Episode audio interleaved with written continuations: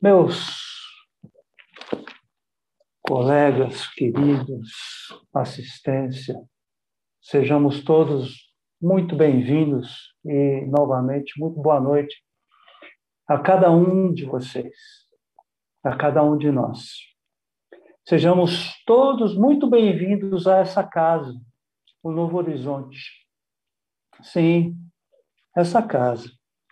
Mas, pô, Oswaldo, eu estou aqui na minha casa, alguém de vocês deve estar perguntando. Nós temos uma colega que está no trânsito. Pô, Oswaldo, eu estou no carro. A outra pessoa pode estar internada no hospital e o acompanhante dela pode estar na sala de espera desse hospital. Como é que fica? Como é que eu fico, Oswaldo? É, gente, permita-me é, chamar o Novo Horizonte a partir de agora de NH, que é um apelido carinhoso que a gente tem e dá para ele. Nós aqui, todos nós aqui, a gente não se dá conta, mas nós estamos exercitando, nós estamos treinando. Sim. E, e já foi dito: onde o vosso coração estiver, é aí onde estareis. Isso também pode ser dito assim: onde o seu pensamento estiver, onde a sua atenção estiver, é aí onde você está. E eu sinto isso. E quando eu estou preparando assim a pré-eleição para hoje ou algum trabalho, é, eu me transporto para algum lugar, para esse algum lugar.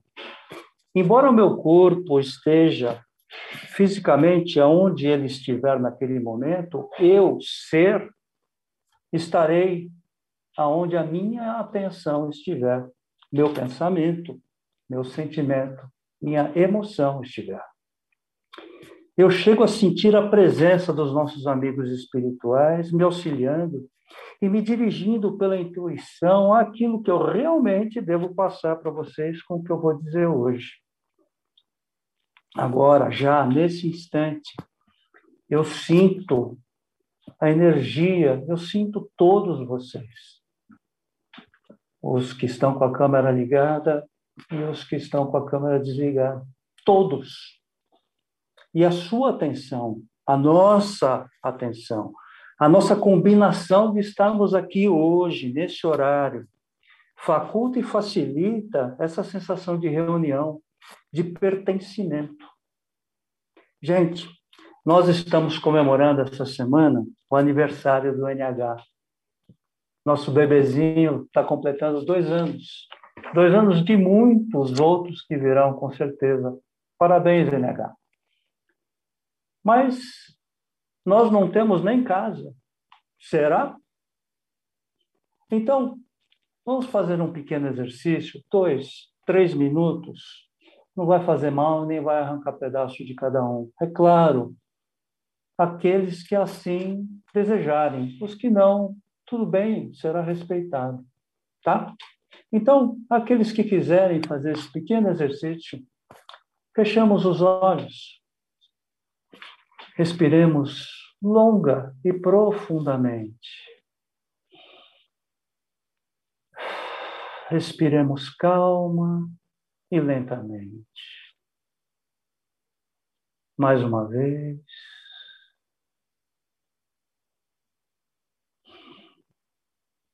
De novo. Estamos entrando em comunhão. Sintamos esse bem-estar que se apodera de nós. Esse é o abraço que a espiritualidade nos dá. Essa é a egrégora do NH envolvendo a cada um de nós. Distantes uns dos outros fisicamente, é certo, mas juntos, tão unidos quanto os nossos corações possam bater no mesmo compasso. Pronto. Podemos abrir os olhos lentamente. Todos bem? Joinha? Sim, claro, claro que estamos bem. Como não poderia deixar de ser. Essa sensação, esse bem-estar que a gente está sentindo nesse momento é o que me dá certeza da existência do NH. E isto tem absolutamente tudo a ver com o tema de hoje. E digo mais: os espíritos quase me obrigaram a mudar o tema para deixá-lo mais próximo da realidade. Mas não, não, fiquem tranquilos, não tem nenhum espírito me coagindo aqui a nada. É, vou ler uma parte do Evangelho segundo o Espiritismo, do Evangelho, não, do Livro dos Espíritos, é, o item é, Mundo Normal Primitivo, perguntas 84 e 86 que Kardec faz e os espíritos respondem. Pergunta: Os espíritos constituem um mundo à parte, fora daquele que vemos? Sim, respondem os espíritos. O mundo dos espíritos, ou inteligência incorpóreas. Na ordem das coisas, qual dos dois é o principal? O mundo dos espíritos ou o mundo corpóreo? O mundo espírita. Ele preexiste e sobrevive a tudo. Quer dizer, então, pergunta Kardec, o mundo corpóreo poderia deixar de existir e não ou não ter jamais existido sem alterar a essência do mundo espírita? Os espíritos respondem sim. Eles são independentes. No entanto, sua correlação é incessante, porque reagem incessantemente um sobre o outro. Então, segundo está lá, nós fomos criados por Deus simples e ignorantes, para só depois, quando, como, sob que forma, a gente não sabe, infere, mas não sabe, a gente vai para a matéria em determinado momento. Então, a vida continua no plano físico. E depois? E depois que o físico se esgota, como é que fica? A gente volta para o mundo espiritual, pré-existente, sobrevivente e independente. Poxa, Oswaldo, então por que a gente passa pelo físico? Quando a gente nasce, ou melhor, quando a gente renasce na carne, sim, porque avisa os navegantes, essa não é a primeira e nem será a última encarnação nossa a gente deixa de ter acesso à memória da existência, à memória. E a gente perde a capacidade de consultá-la. Uma coisa é o caráter, é a índole do ser, que é o resultado dessas experiências vividas nessas existências anteriores, somado a um tempo que a gente gasta entre uma e outra, que é chamado erraticidade tá? E isso que me faz ver alguém, e é isso, vejam bem, que me faz ver alguém deixar na rua cair a carteira e eu sair logo pegando a carteira e indo chamar a pessoa para devolver a carteira sem nem pensar no que tem dentro dela. É isso que sou. É esse o meu caráter. O que forjou esse caráter é o que me está sendo impedido de acessar, perdi a capacidade momentaneamente, porque quando a gente desencarna, ela volta, tá? De acessar o porquê eu sou assim. O que me fez me tornar assim. E é assim que a gente se testa. É assim que a gente prova se realmente a gente aprendeu, se incorporou no ser, se está no caráter da gente. É como os estudantes que deixam de ter acesso ao conteúdo, livro, internet, outras fontes de pesquisa, e põem à prova o seu aprendizado. Nós aqui passaremos por situações para saber se a gente aprendeu. E aprendemos o que, Oswaldo? Um monte de coisas. A não ser egoísta, a ver no outro uh, o meu irmão, uh, que a gente não vai a lugar nenhum sozinho, o que é meu é meu, o que é do outro é do outro, e tantas outras coisas com as quais a gente tem a oportunidade de viver e conviver nesta ou em outras vidas. E não dá para ser tudo numa vida só, não dá para a gente ser tudo de uma vez, não dá para a gente alcançar é, a perfeição de um, de um tiro só. Eu arrisco a dizer, sem medo de errar, que sem a pluralidade das existências, ninguém conseguiria atingir a perfeição.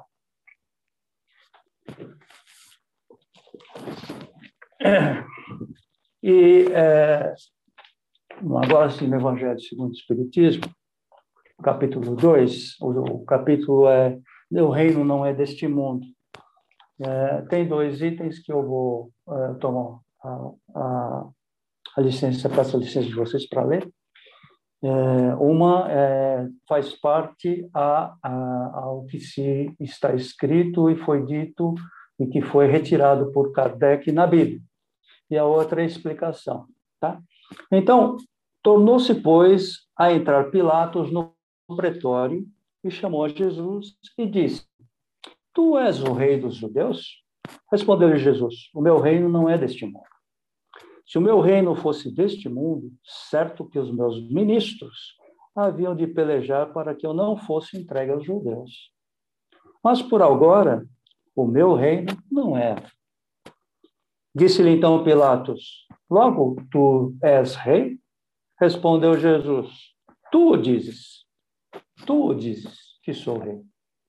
Eu não nasci nem vim a este mundo senão para dar testemunho da verdade. Todo aquele que é da verdade ouve a minha voz. Isso está em João, capítulo 18, versículos 33 a 37. E Kardec vem. Por essas palavras, Jesus se refere claramente à vida futura, que ela apresenta em todas as circunstâncias como o fim a que se destina a humanidade e como devendo ser o objeto das principais preocupações do homem sobre a Terra. Todas as suas máximas, prestem bem atenção, todas as suas máximas, as máximas de Jesus, se referem a este grande princípio. Pode ser considerado, portanto, como ponto central do ensinamento do Cristo.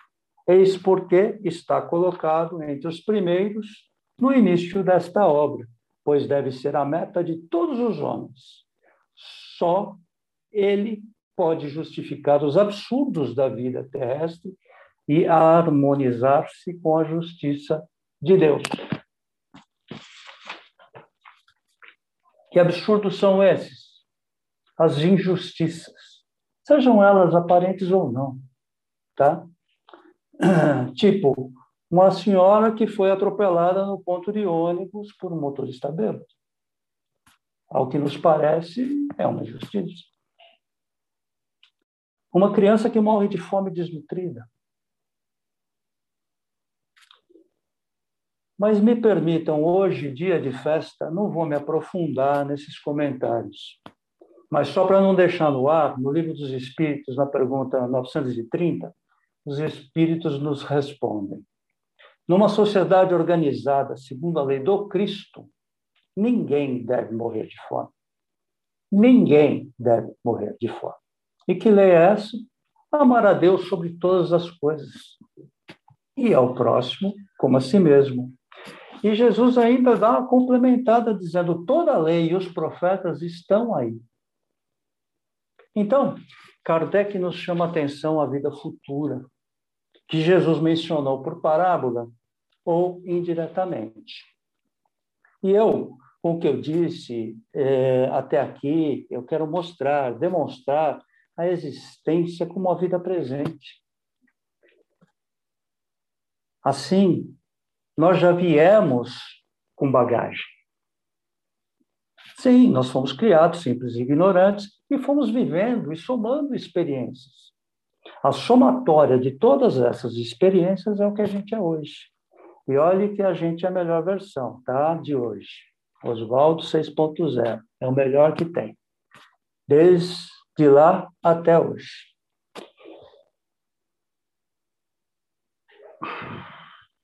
Então, acabou essa aqui do Oswaldo.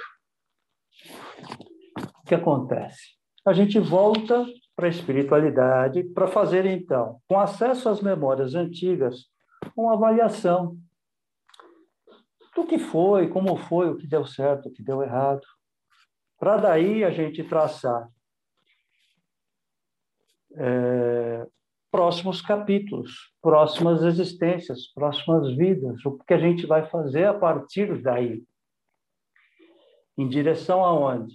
Em direção à evolução, em direção à perfeição, ao bem, ao bom, enfim, em direção a Deus. Tá, é lindo. Mas o que, que o NH tem a ver com isso? Ele é nossa referência, é nosso esteio, é porto seguro, é local em que sabemos que somos conhecidos, bem recebidos, amados, protegidos, que estamos seguros. Isso não só no desencarne. Todo mundo dorme. E toda vez quando a gente dorme, a gente se desprende. E pouco ou nada sabe a respeito disso, a não ser algumas informações que vêm distas através dos sonhos. Tem os que conseguem fazer essas viagens de forma consciente, são raros, mas um dia chegaremos lá, todos nós, tá? Então tá. Será mesmo que é assim? Digamos que seja. Daí, você é bem-vindo você está devidamente identificado, é amado como irmão, porque você é irmão. E fique tranquilo, que o seu lugar no NH está reservado. Ah, mas alguém pode chegar e dizer: pô, mas eu só vim dar uma olhadinha, eu não quero nem me comprometer. Tudo bem, fica tranquilo. Uma das leis naturais e que são respeitadas é a lei do livre-arbítrio. Você decide. Outro pode chegar tal, mas eu sou do centro tal, qual, seja lá qual for, eu mesmo trabalho em vários, ou até ser de outra religião. E o que eu digo em resposta é que essas divisões são nossas, de uma humanidade ainda atrasada, sectária, mas com pretensões de avançar, de evoluir. E a gente vai indo, a gente está andando. E não importa se a gente chama Deus de Deus, de Alá, de Jeová, Yahvé, Tupã, Oxalá, ou qualquer outro nome cujo qual a gente designe. Porque, independentemente do nome que a gente dê, ele é o Pai. Único, justo e bom. Ele que está no controle através das leis naturais. E o seu porta-voz são os espíritos superiores. E é isso aí.